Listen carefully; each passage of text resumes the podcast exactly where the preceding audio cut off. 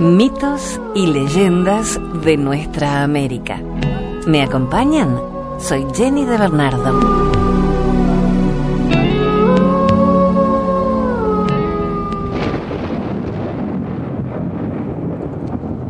La leyenda del hombre caimán.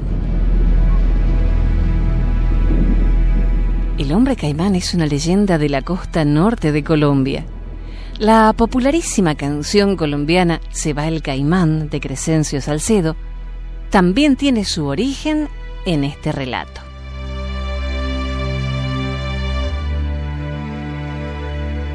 Sí, mi amigo, esta historia empezó aquí mismo.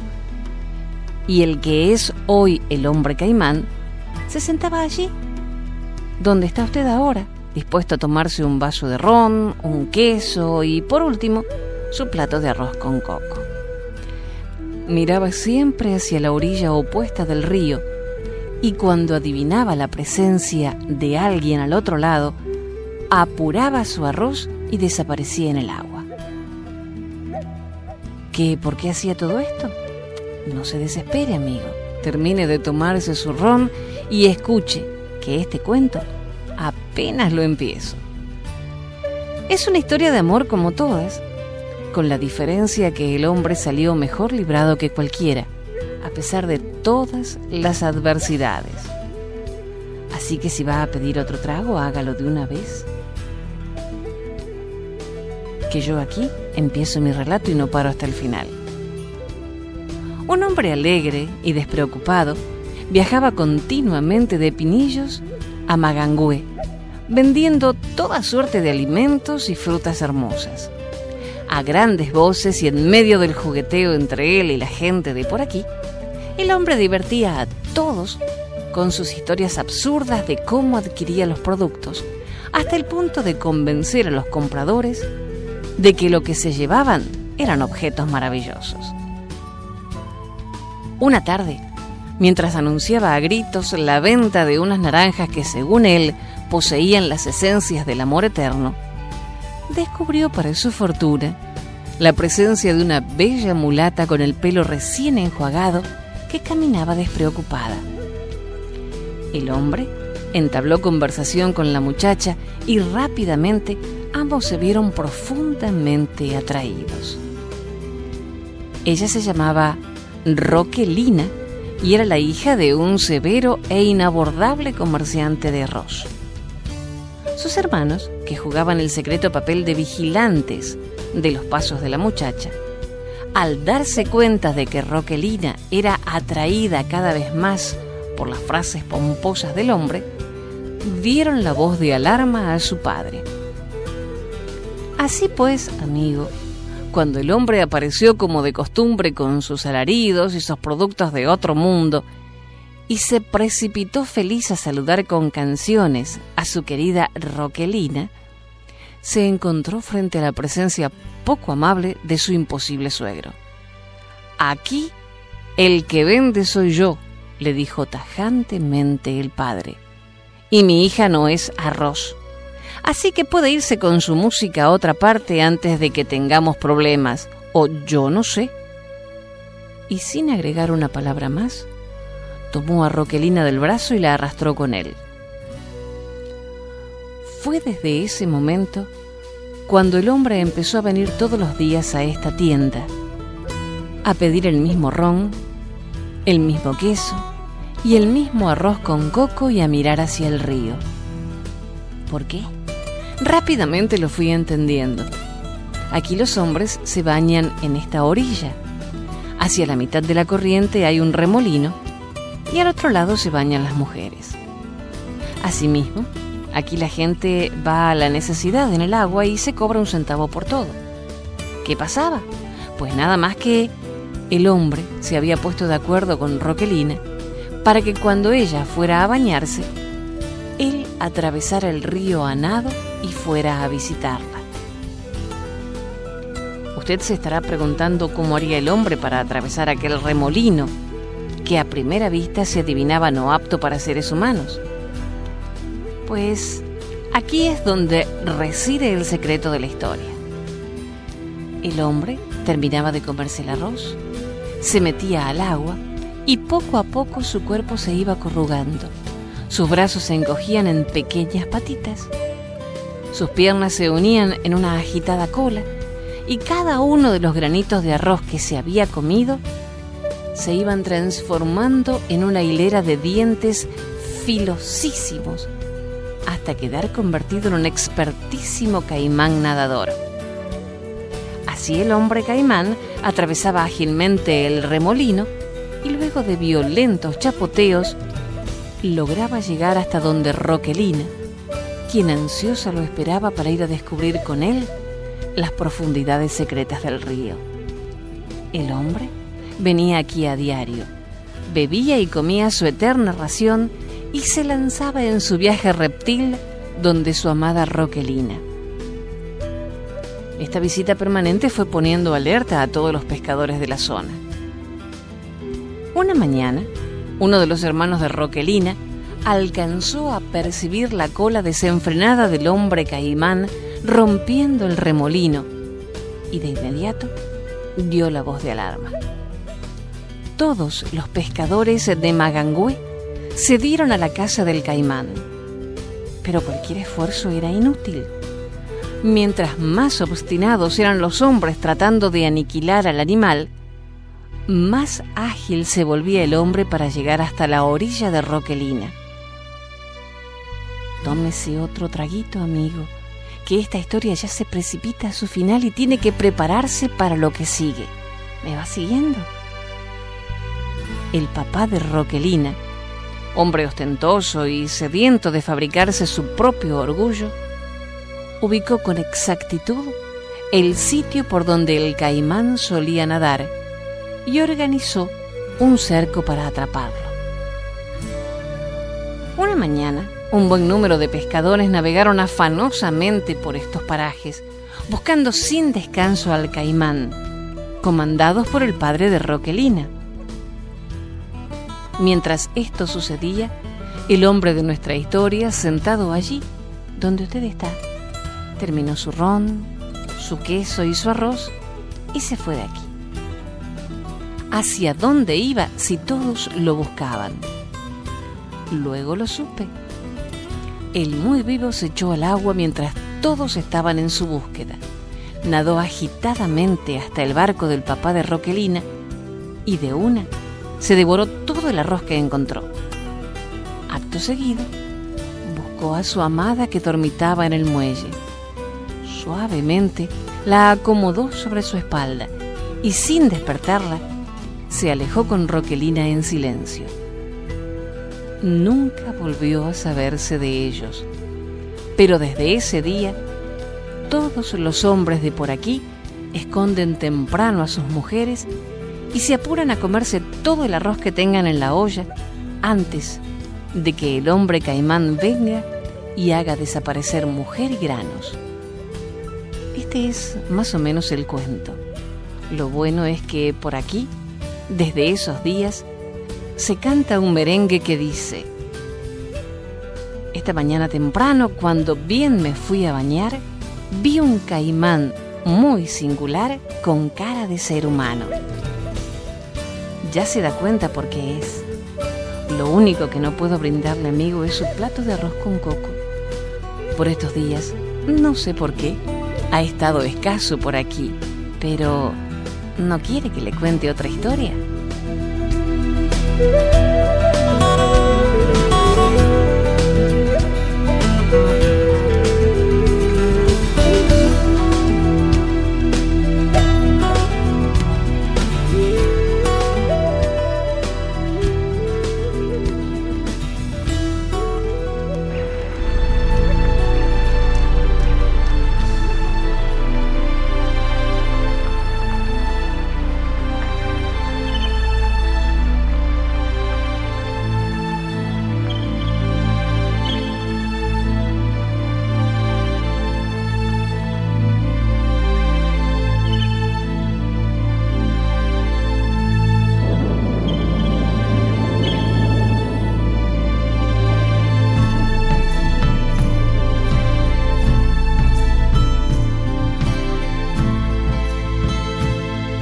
La paloma torcaz una leyenda de México.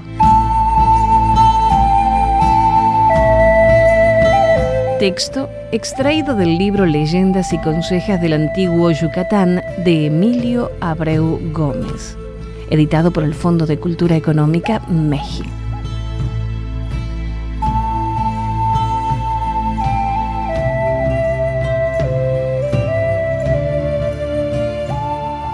Había una vez un guerrero valiente y apuesto.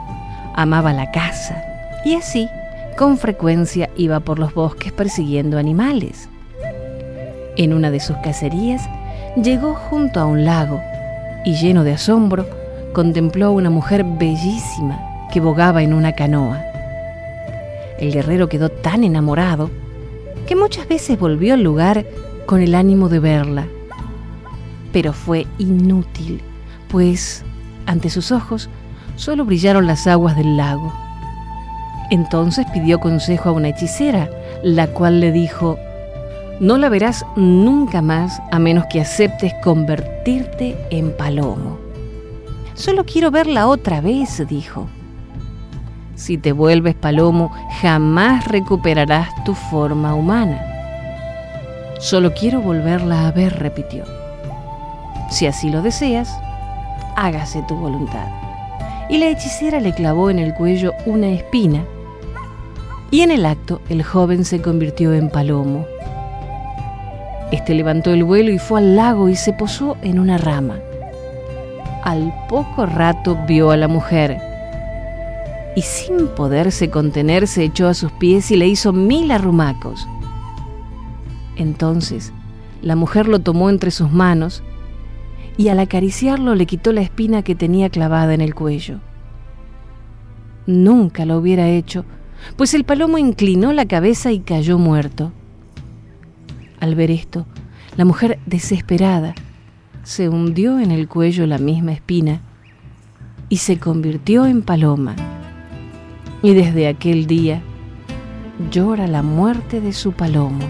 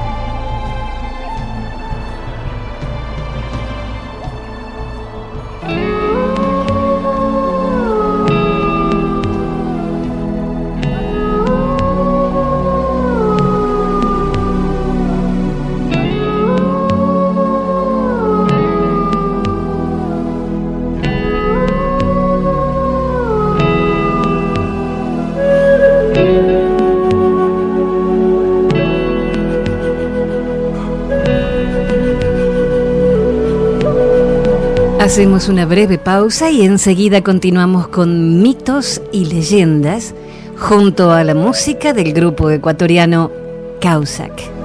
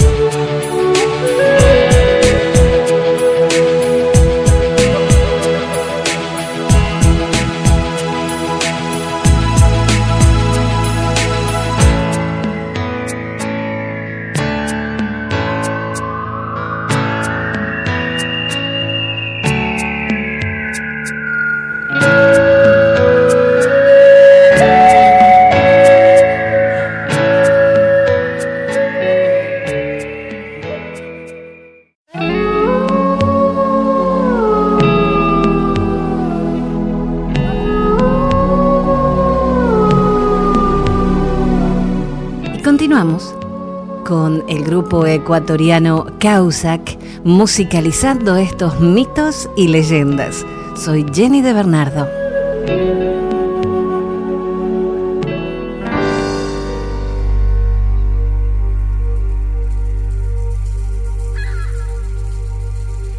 El Puma Yagua, una leyenda guaraní.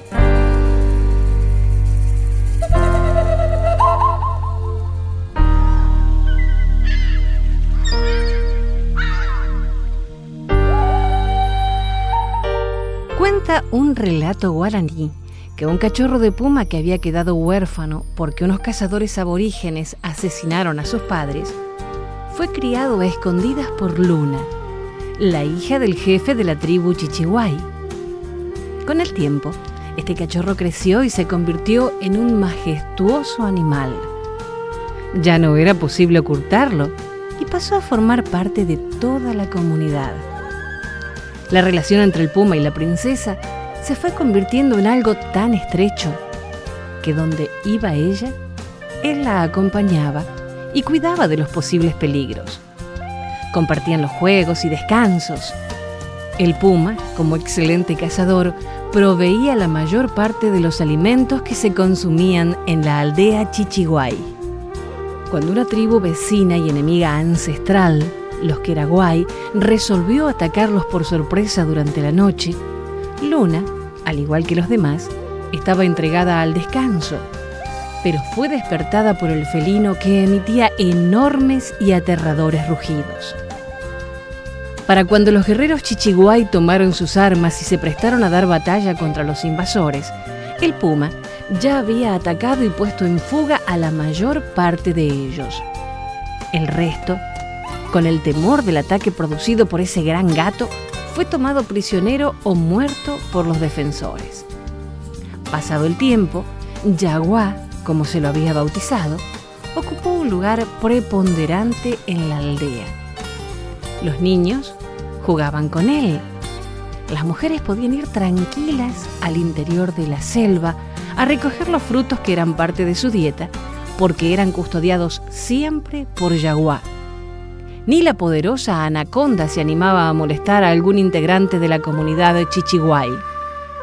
Los Keraguay, que habían escapado en esa última batalla, unieron sus fuerzas con sus otros enemigos ancestrales, los Kitiguay.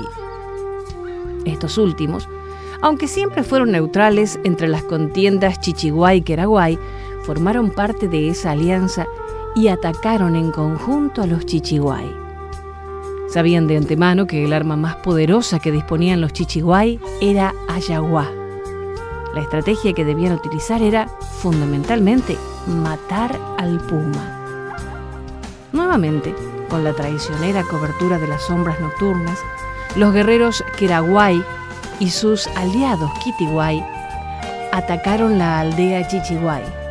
Yaguá, como siempre, estaba en una sigilosa vigilancia de la aldea.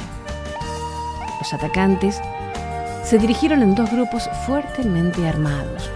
Unos a la choza de la princesa Luna, a la que tomaron y quisieron llevar prisionera, y los otros formaron una barrera de lanzas y flechas entre Yaguá y la princesita. El puma atacó valientemente a los secuestradores de su amiga. Destrozó con sus grandes y afiladas garras los cuerpos de sus enemigos. Trituró con sus enormes colmillos muchos cuellos y cabezas. Pero en el fragor de la lucha fue lanceado muchas veces por los atacantes. Las flechas colgaban a montones de su esbelto y fornido cuerpo. Los dardos embebidos en curaré que le fueron arrojados, comenzaban a hacer su efecto. En un final esfuerzo, Yaguá destrozó al último de los enemigos. La princesa Luna había sido salvada. Herido y moribundo, se despidió de Luna y de los más integrantes de la tribu Chichiguay con un enorme rugido. En él expresaba a todos los integrantes de la selva, tanto humanos como animales, que debían respetar para siempre a la comunidad de Chichiguay. Se dirigió al río acompañado por Luna. Se despidió en la orilla de ella y penetró en las aguas.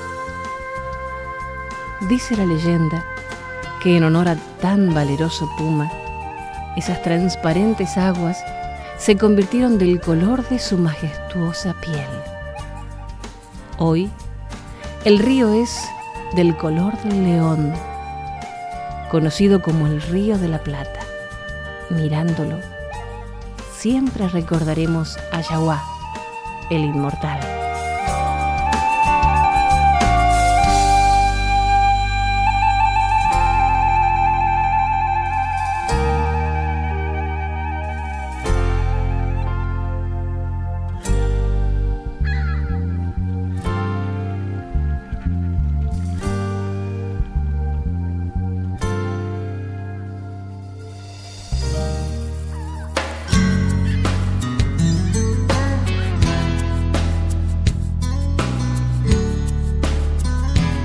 El pájaro Tsiu, una leyenda maya. Cuentan por ahí que una mañana, Chaak, el señor de la lluvia, sintió deseos de pasear y quiso recorrer los campos de El Mayab. Chaak salió muy contento, seguro de que encontraría los cultivos fuertes y crecidos. Pero apenas llegó a verlos, su sorpresa fue muy grande, pues se encontró con que las plantas estaban débiles y la tierra seca y gastada. Al darse cuenta de que las cosechas serían muy pobres, Jack se preocupó mucho. Luego de pensar un rato, encontró una solución. Quemar todos los cultivos. Así la tierra recuperaría su riqueza y las nuevas siembras serían buenas. Después de tomar esa decisión, Jack pidió a uno de sus sirvientes que llamara a todos los pájaros de El Mayab. El primero en llegar fue el Tsiu, un pájaro con plumas de colores y ojos café. Apenas se acomodaba en una rama cuando llegó a toda prisa el To, un pájaro negro, cuyo mayor atractivo era su larga cola llena de hermosas plumas. El To se puso al frente, donde todos pudieran verlo. Poco a poco se reunieron las demás aves. Entonces Chaak les dijo, les mandé llamar porque necesito hacerles un encargo tan importante que de él depende la existencia de la vida. Muy pronto quemaré los campos y quiero que ustedes salven las semillas de todas las plantas ya que esa es la única manera de sembrarlas de nuevo para que haya mejores cosechas en el futuro. Confío en ustedes. Váyanse pronto porque el fuego está por comenzar. En cuanto Jack terminó de hablar, el pájaro Tsiu pensó, voy a buscar la semilla del maíz. Yo creo que es una de las más importantes para que haya vida. Y mientras, el pájaro Toad se dijo, tengo que salvar la semilla del maíz. Todos me van a tener envidia si la encuentro yo primero. Así, los dos pájaros iban a salir casi al mismo tiempo, pero el Do vio al Tsiu y quiso adelantarse.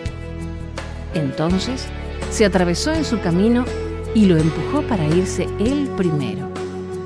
Al Tsiu no le importó y se fue con calma, pero muy decidido a lograr su objetivo. El Do voló tan rápido que en poco tiempo ya les llevaba mucha ventaja a sus compañeros.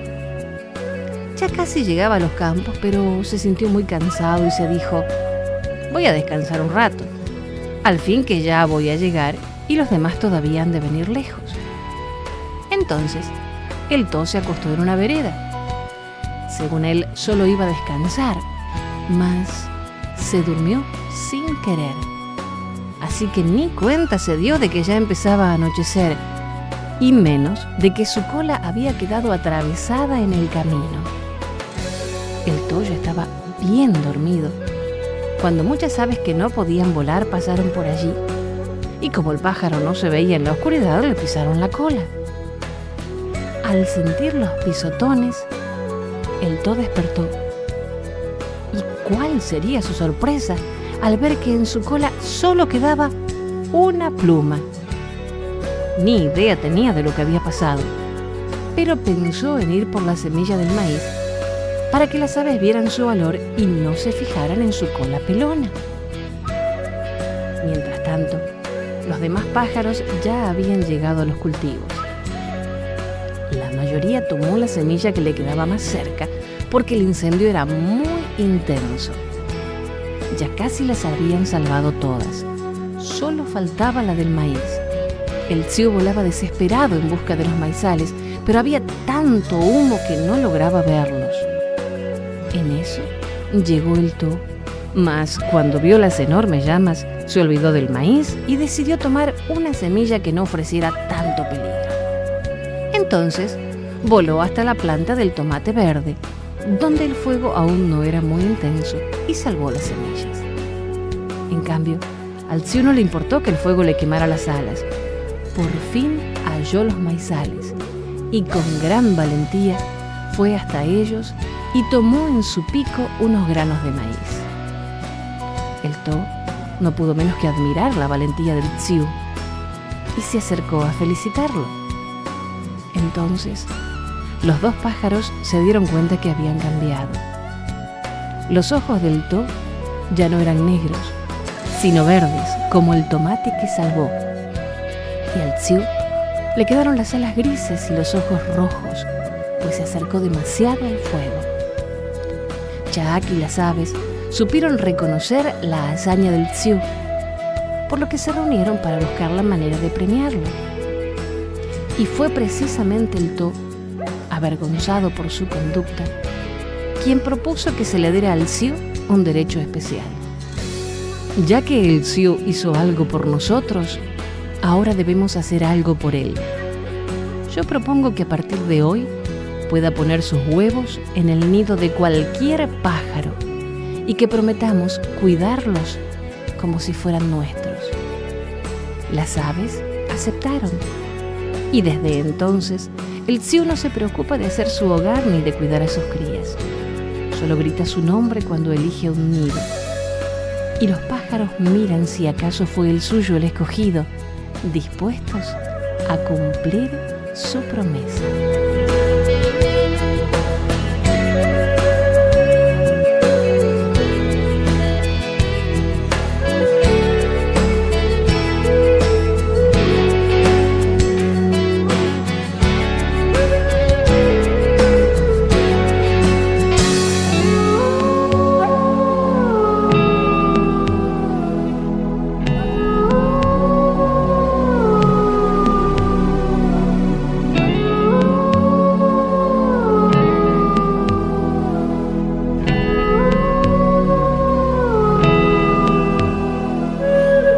Con la música de Causac nos vamos hasta un próximo encuentro.